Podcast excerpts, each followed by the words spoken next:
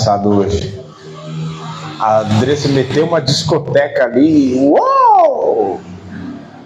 O Lucas com ânimo para dançar. Por isso é puro, puro, puro. Tô chegando lá. Brincadeira, viu, Lucas? Que eu não posso falar nada, eu não sei dançar também. Então, eu me escondo ali atrás da guitarra, você não faz ideia. Você não faz ideia.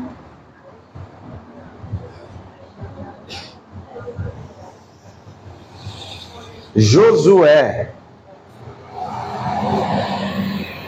Isso você pode dar o nome do seu filho. Josué. Josué.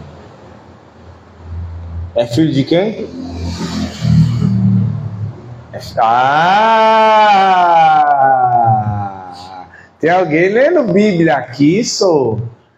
É filho de Num, a dona Margarida disse. É. Filho do seu Num.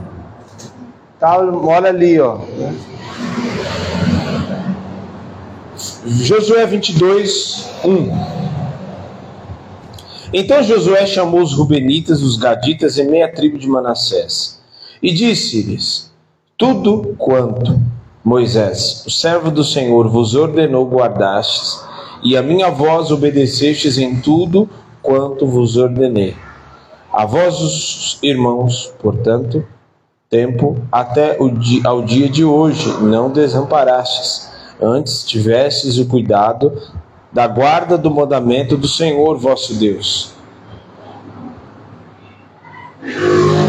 E agora o Senhor vosso Deus deu repouso aos vossos irmãos, como tinha, lhes tinha prometido.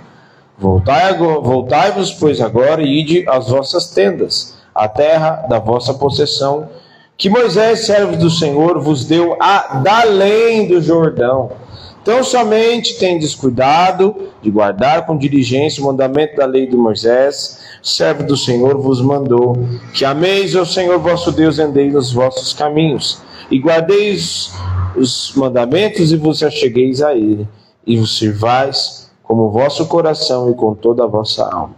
Agora corre lá em Números 32.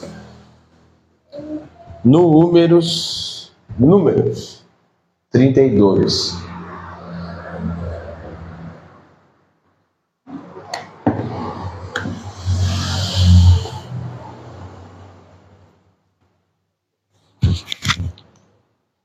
Números 32, 1.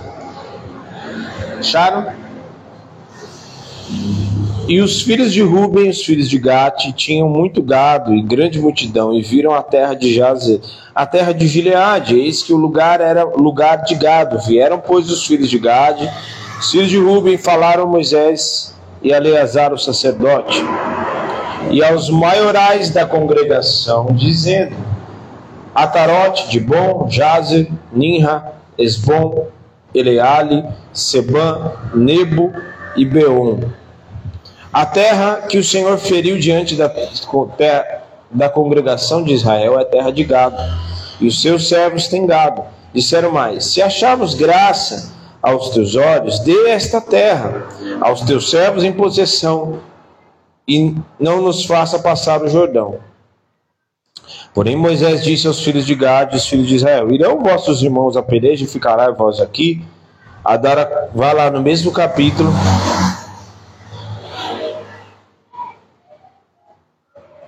é, no mesmo capítulo aí, versículo 16. Mesmo capítulo, versículo 16. Então chegaram-se a ele e disseram: Edificaremos currais aqui para o nosso gado e as cidades para as nossas crianças. Porém, nós nos armaremos, apressando-nos diante dos, dos de Israel, até que os levemos ao seu lugar e ficarão as nossas crianças nas cidades fortes por causa dos moradores da terra. Não voltaremos para as nossas casas até que os até que o quê? Os filhos de Israel estejam de posse cada um da sua porque não herdaremos com eles além do, além do Jordão, nem mais adiante, porque nós já teremos a nossa herança da quem do Jordão ao Oriente. Então Moisés lhe disse: Se fizerdes assim, se vos armardes para a guerra perante o Senhor, cada um de vós armado, passar o Jordão perante o Senhor, até que haja lançado fora os seus inimigos de diante deles, a terra esteja subjugada perante o Senhor, então voltareis depois e ficareis desculpados perante o Senhor, perante Israel, e esta terra vos será por possessão perante o Senhor. E se não fizerdes assim, eis que pecades contra o Senhor, porém sentireis o vosso pecado quando vos achar. Edificareis vossas cidades para as vossas crianças e currais, para as vossas ovelhas. Fazei o que saiu da vossa boca. Até aí. Senhor, nós te agradecemos e consagramos a Ti a Tua palavra, que é viva e poderosa, viva e eficaz, capaz de separar juntas e medulas, capaz de separar a alma do espírito, para dar entendimento e discernimento a cada um. Unge as nossas cabeças nesta hora, que todo valente seja amarrado no abismo, e que a minha carne caia por terra, e só o teu espírito fale neste lugar, e a ti daremos honra, glória e louvor. Aleluia. Glória a Deus. Pode se assentar.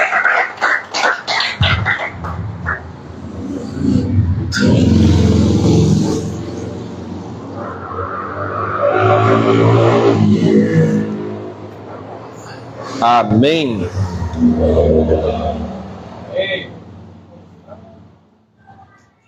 Glória a Deus. Então, nós acabamos de ler um texto e nós vamos falar hoje sobre um, um pouco sobre unidade na colheita. A unidade na colheita é o pré-requisito para que haja colheita. A comunhão e a unidade, ela é o principal pré-requisito para que a colheita aconteça. Porque ninguém semeia e ninguém colhe, principalmente colhe sozinho, para o seu bel prazer, para a sua própria vontade, para o usufruto seu próprio, mas para transbordar para outros. É assim, e nós já falamos sobre isso, é assim que funciona no reino. É assim que funciona, visto que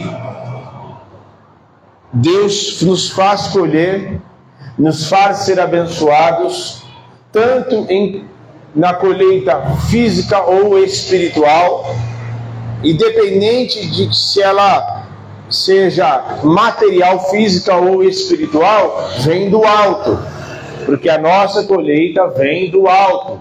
A nossa colheita é espiritual, ela vem dos céus, do Pai das luzes. Toda boa dádiva e todo dom perfeito vem do alto do Pai das luzes, em quem não há sombra e nem variação. Então, se nós colhemos e se o Senhor nos abençoa para colher, é para que o reino seja beneficiado e não apenas nós mesmos. Se o Senhor nos abençoa, e principalmente quem abençoa, é abençoado de forma abundante, é para benefício do próprio reino de Deus, para que o reino seja expandido, e não apenas eu mesmo. É por isso que muitas pessoas pedem, pedem, pedem e não são abençoadas, porque a sua mente é terrena e a sua mente é carnal, e ela deseja e quer buscar apenas para o seu próprio proveito e não visando o benefício do reino. É por isso que há muitos pastores, há muitos servos e servas de Deus que aparentemente são, mas que recebem, são abençoadas e logo perdem. Assim como uma pessoa que ganha na loteria, como tem vários casos, pessoas que ganham na loteria e em pouco tempo está sem de novo, às vezes até pior. Assim muitas vezes é alguém quando está na presença e ele deseja ser abençoado, ele deseja viver, só que a mente dele ainda antes de ser abençoado, por isso que o processo do povo sair do Egito, passar pelo deserto e chegar na terra prometida, né? Era um processo, deveria ser assim. E o próprio Senhor fala para os filhos de Israel que existia um caminho mais curto para chegar à terra prometida, mas ele faz com que o povo ande por um caminho maior, para que eles não soubessem que havia um caminho mais curto e se de repente desse na cabeça deles voltassem para o Egito de novo. Então havia um processo, Egito, terra, é, deserto e terra prometida, para que quando eles pisassem na terra prometida, a mente deles não fosse a mesma que estava no Egito, mas tivesse uma mente do reino, uma mente transformada, uma mente não mais escrava. O que, que o Senhor Jesus disse? Louco, amanhã pedirão a tua alma, e o que é que você tem preparado? Ajuntou riquezas e preparou tudo, e agora você vai viver. O que é isso que Jesus está falando? Está falando de alguém que não tem uma mente do reino, uma mente que não pensa no coletivo, apenas pensa no individual. E doa quem doer.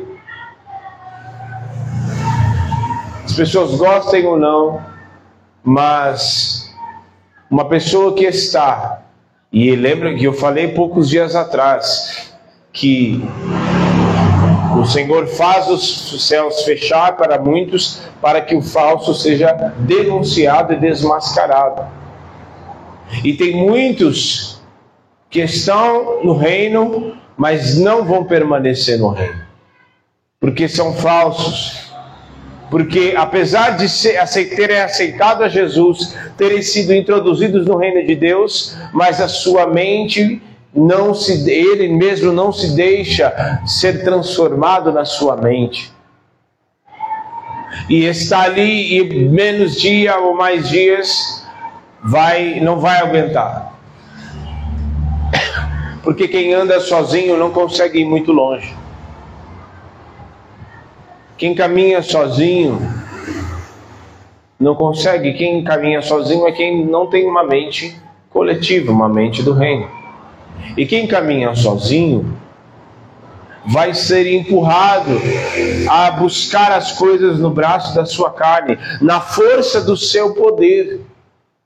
Só que a nossa força ela é limitada e uma hora pode acabar.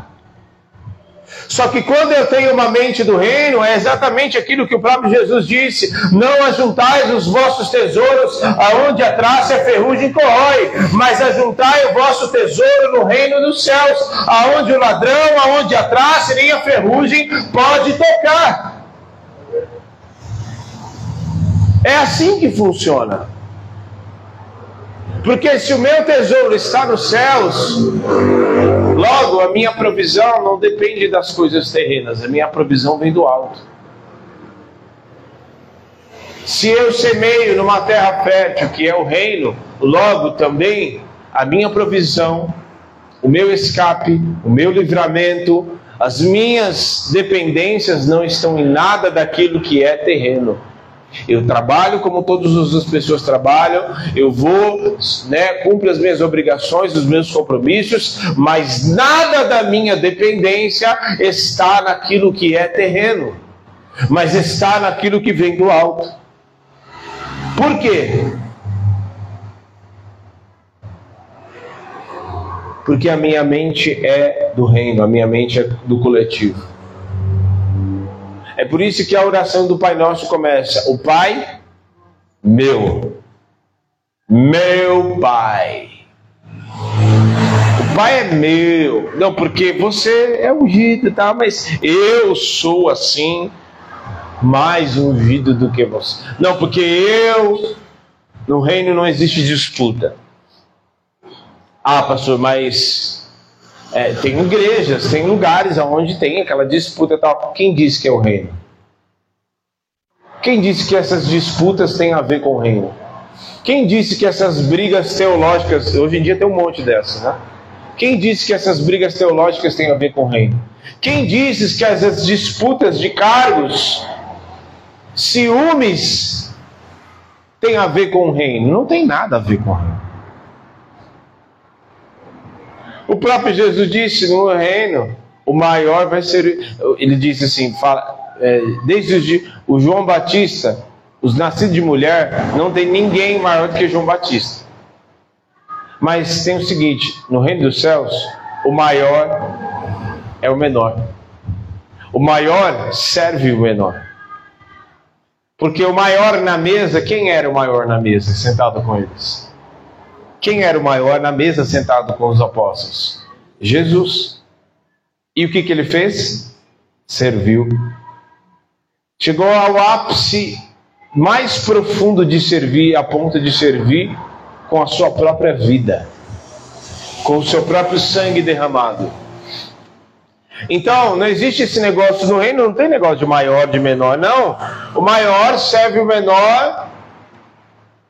No reino de Deus é assim.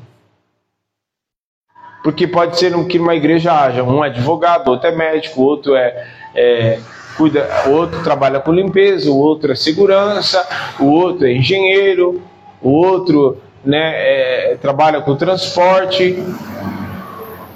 Isso eles fazem, cumpre esse papel lá fora, no, no reino. Entrou no reino, entrou na igreja, é todo mundo irmão.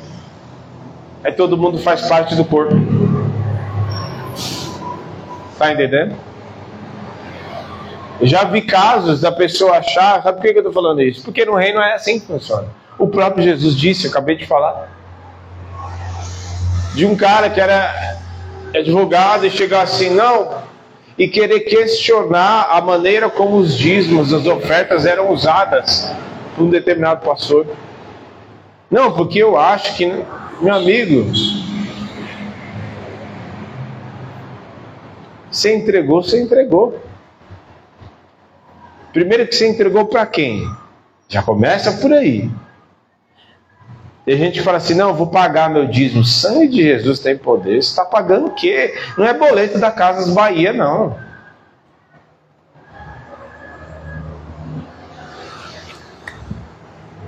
Está pagando o quê? Já começa a soberba por aí, né? Você está pagando o quê? Não, eu estou pagando porque Deus precisa. Você não, Deus não precisa de nada, senhor. A gente faz porque a gente obedece a palavra. E está escrito. A gente obedece, a gente não paga nada, porque se for entrar nessa disputa de pagar alguma coisa, a gente vai sair perdendo e de lavada. Porque vou entregar um dinheiro para Deus. Tá bom. Estou pagando. Está pagando o quê? Não, pagando aí, né? Ah, tá bom. É, vamos, já que vamos entrar nesse mérito de pagar, isso nem faz parte da administração, mas vamos lá. É, vamos pagar o sacrifício de Jesus? Quanto que vale? Faz as contas aí. Vai ficar a vida inteira fazendo conta. Porque não tem preço. E não há como pagar. Então, só para vocês entenderem como uma mente terrena funciona. Uma mente em que não consegue se desprender, está sempre preso a alguma coisa. Ou o dinheiro é o seu senhor, ou o cargo, o poder é o seu senhor, ou os bens, ou o ego, ou a sua própria pessoa é o, é o seu senhor. E não há como a pessoa se desprender, porque é uma mente terrena. Agora, o texto que nós lemos, a tribo de Gad, de Gad e de Ruben, e a meia tribo de Manassés, no texto de números que nós lemos, eles estavam dispostos a, mesmo depois de terem conquistado a sua terra, eles já haviam conquistado uma excelente terra, antes do Jordão eles estavam dispostos a deixar as suas famílias lá seguras e irem guerrear pelos seus irmãos.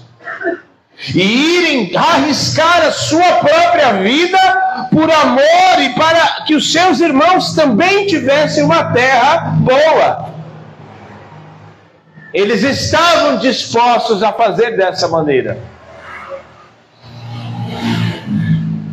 Para que eles também tivessem um lugar seguro, arriscando a sua própria vida em favor dos seus irmãos. E aí eu te pergunto, quanto que você está disposto a guerrear pelo seu irmão? O quanto você está disposto a guerrear pela vida do seu irmão? Para que ele também viva um tempo de colheita. Porque eles já tinham uma terra boa. Só que eles passaram o Jordão para que eles presenciassem aquilo que o Senhor iria fazer na vida dos seus irmãos. Enquanto eu e você estamos dispostos a lutar pelo reino de Deus, lutar, ganhar, lutar pelo reino, guerrear pelos nossos irmãos é ter uma mente do reino, é uma mente coletiva. O Pai Nosso, o pão nosso de cada dia nos dá hoje. Não, o pão é meu, os outros que se virem. O Pai nosso, que Pai meu que está no céu, santificado seja o teu nome, venha a nós o teu reino. Muitos é o meu reino. Seja feita a minha vontade, é que se encaixe, que a sua vontade se encaixe na minha assim na terra como no céu, o pão meu de cada dia me dá hoje. Perdoa as dívidas dos outros, porque eu não feri ninguém.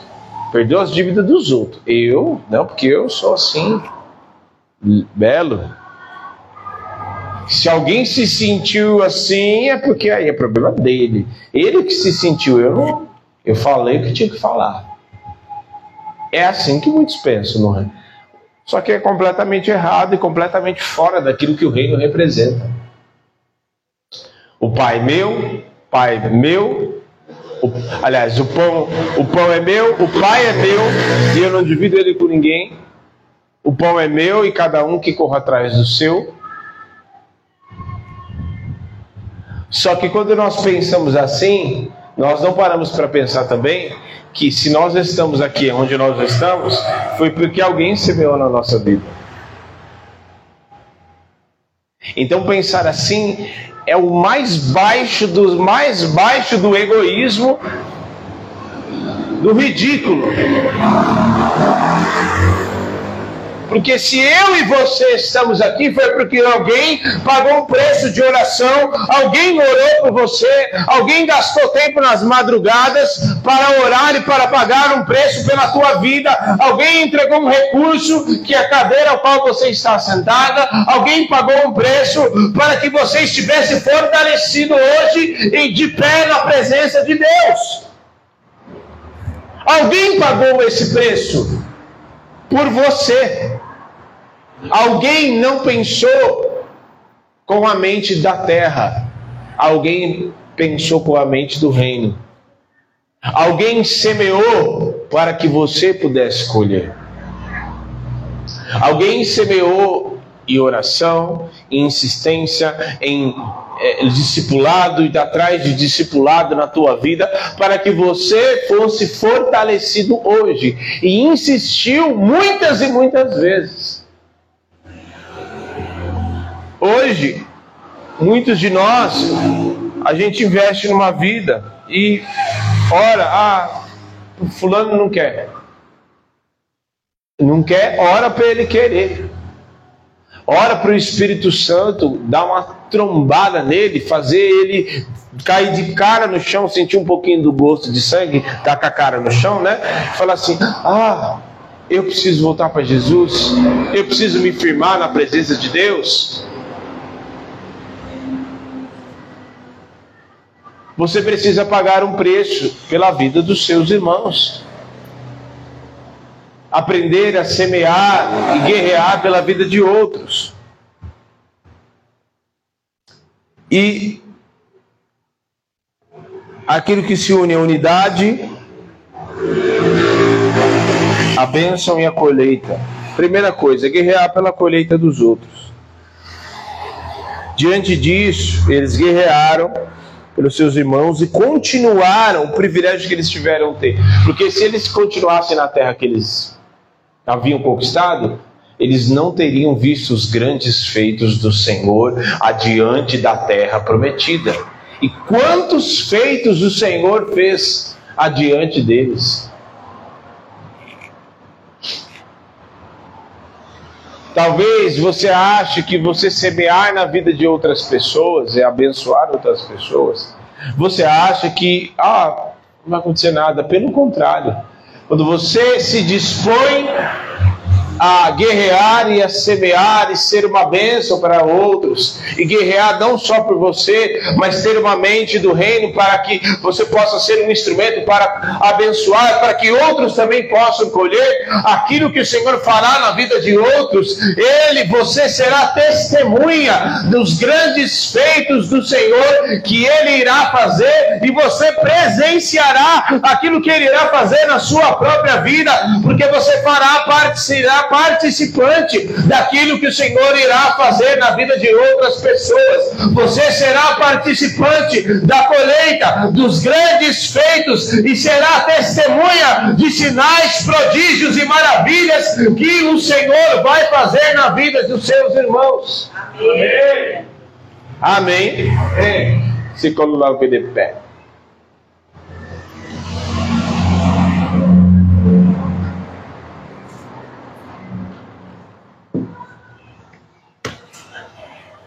Você será testemunha.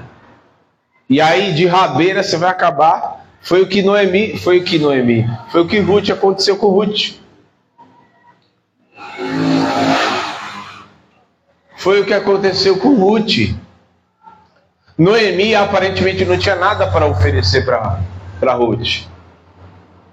Aos olhos humanos, muitos fariam como Orfa fez. Ah, Vou voltar para minha terra. Mas o que que Ruth fez? Ruth semeou numa terra que aparentemente muitos diriam: essa terra não está boa. A terra que ela semeou foi a própria Noemi, que ela mesma disse: me chame de Noemi, chame de Amara, porque grande amargura o Todo-Poderoso me trouxe. Só que Deus ainda não tinha dado ponto final na história. E Ruth pôde ser testemunha da restauração da vida de, da própria Noemi. E porque ela semeou tudo que ela tinha, o que Ruth tinha para oferecer para Noemi? Ela semeou na vida de Noemi a única coisa que ela poderia ter: aliança, pacto eu não te largo. O teu Deus é o meu Deus, o teu povo é o meu povo. Aonde você for, eu vou com você. E semeou aliança, muitas vezes. E num tempo como esse, que esse negócio de aliança está muito escasso, tem pessoas que o Senhor vai colocar do teu lado para você andar junto com você estabelecer uma aliança. E às vezes vai, ter, vai ser tudo que a pessoa tem para te oferecer. Que era tudo que Ruth tinha para oferecer para mim.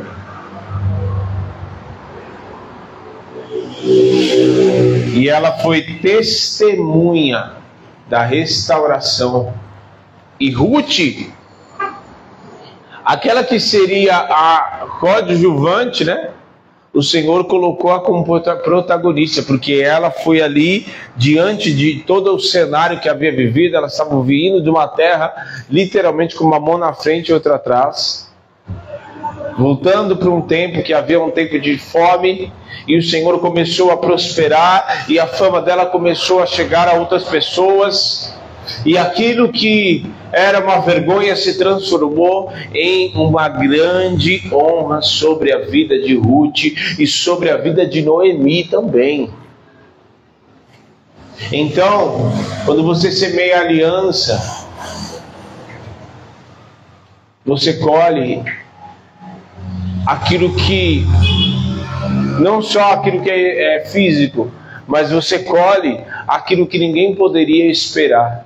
Você colhe aquilo que só quem estabelece aliança pode receber.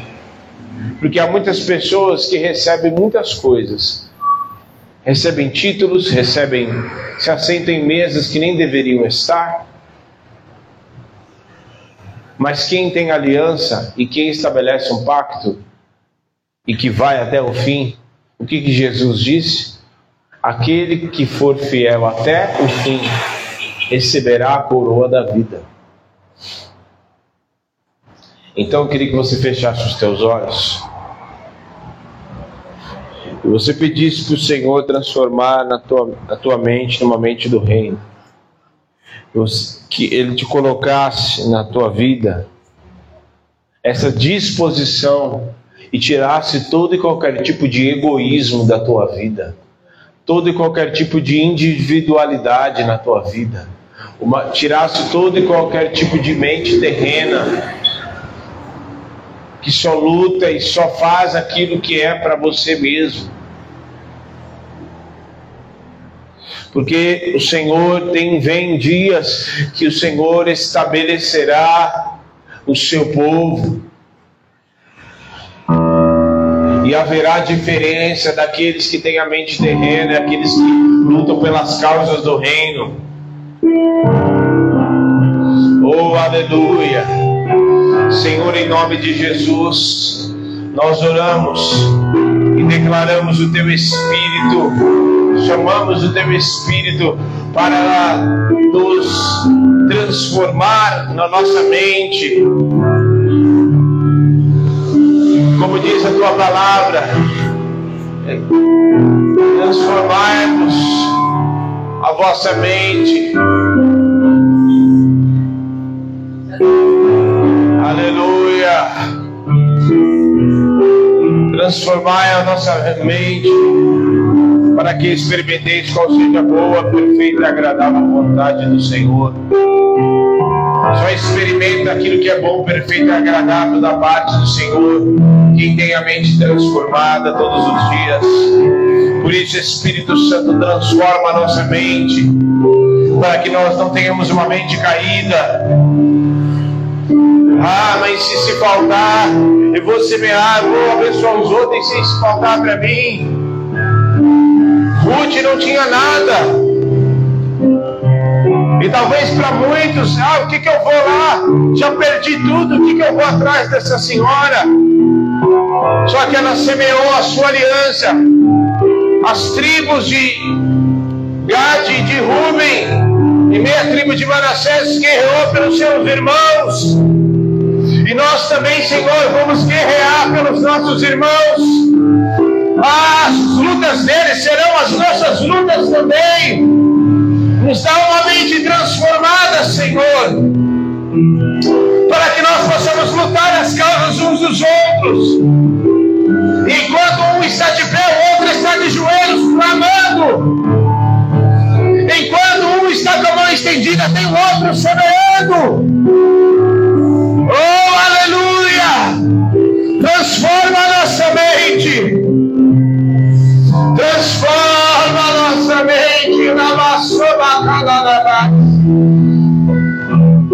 Nos dá uma mente, Senhor, renovada pelo teu Espírito. Tira de nós, Senhor, tudo aquilo que é falso. Ah, pois tapinha nas costas não salva.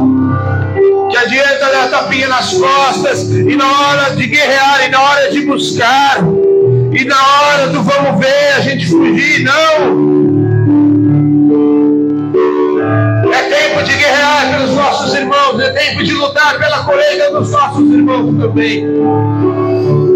É tempo de orar mais e semear com lágrimas, com lágrimas e semear em oração e buscando e orando, dizer: Senhor, abençoa os meus irmãos, abençoa aquela família, Senhor. E dizer: Senhor, abençoa a família Salgado, para que todo mundo aceite Jesus ali, para que todos sejam salvos pelo teu poder. Abençoa, Senhor, a Carol, Fábio, para que o pai dela seja transformado pelo teu poder, para que eles tenham a mente do reino, para que a casa seja abundante. Abençoa a Carol, Senhor, para que diaconisa Carol, para que ela seja reviva tempo de restauração do Senhor. Abençoa os nossos irmãos, é assim que nós oramos e nós semeamos e semeamos na vida dos nossos irmãos. E dizer, Senhor, Oh, tem misericórdia aquele irmão que está na prisão, no pecado, traz libertação e semear, e semear, e semear, e dizer: Senhor, eu vou fazer como as tribos que ficaram na terra de Gileade, os gaditas, os rubenitas. A minha tribo de Manassés, eu vou guerrear pelos meus irmãos. Não importa o quanto eu tenho, eu vou semear. E quanto mais o Senhor entregar para mim, mais eu vou semear. Aleluia. Aleluia, aleluia. Guerrear pelos nossos irmãos. Se desprenda nesta noite. E dizer, Senhor, me ensina a destra as minhas mãos para a batalha. Tira todo o egoísmo de dentro de mim. Tira de mim, Senhor, toda a avareza, tudo aquilo que nos me faz, Senhor, ser individualista, tira toda a mente terrena, tira toda a soberba, toda a arrogância que me faz, Senhor, muitas vezes por aquilo que eu tenho, me achar melhor do que os outros, traz libertação na minha vida hoje. Lá, Senhor,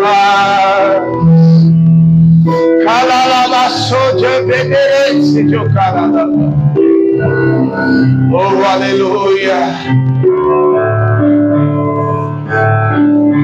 Eu oro, Senhor, e declaro sobre a vida de cada um. Que a bênção do Senhor esteja sobre cada um. Para transbordar na vida dos irmãos para transbordar para a direita e transbordar para a esquerda, para semear em nome de Jesus.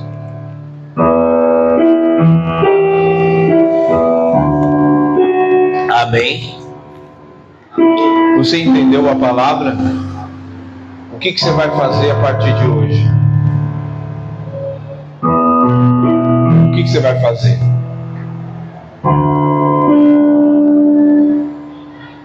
Vai continuar pensando do jeito que você pensa?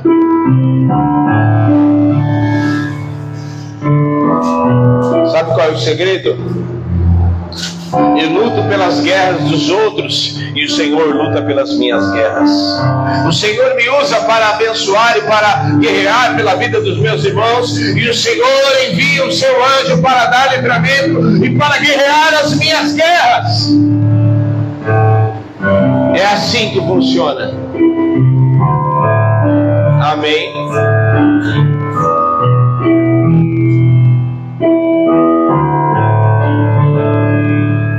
Amém.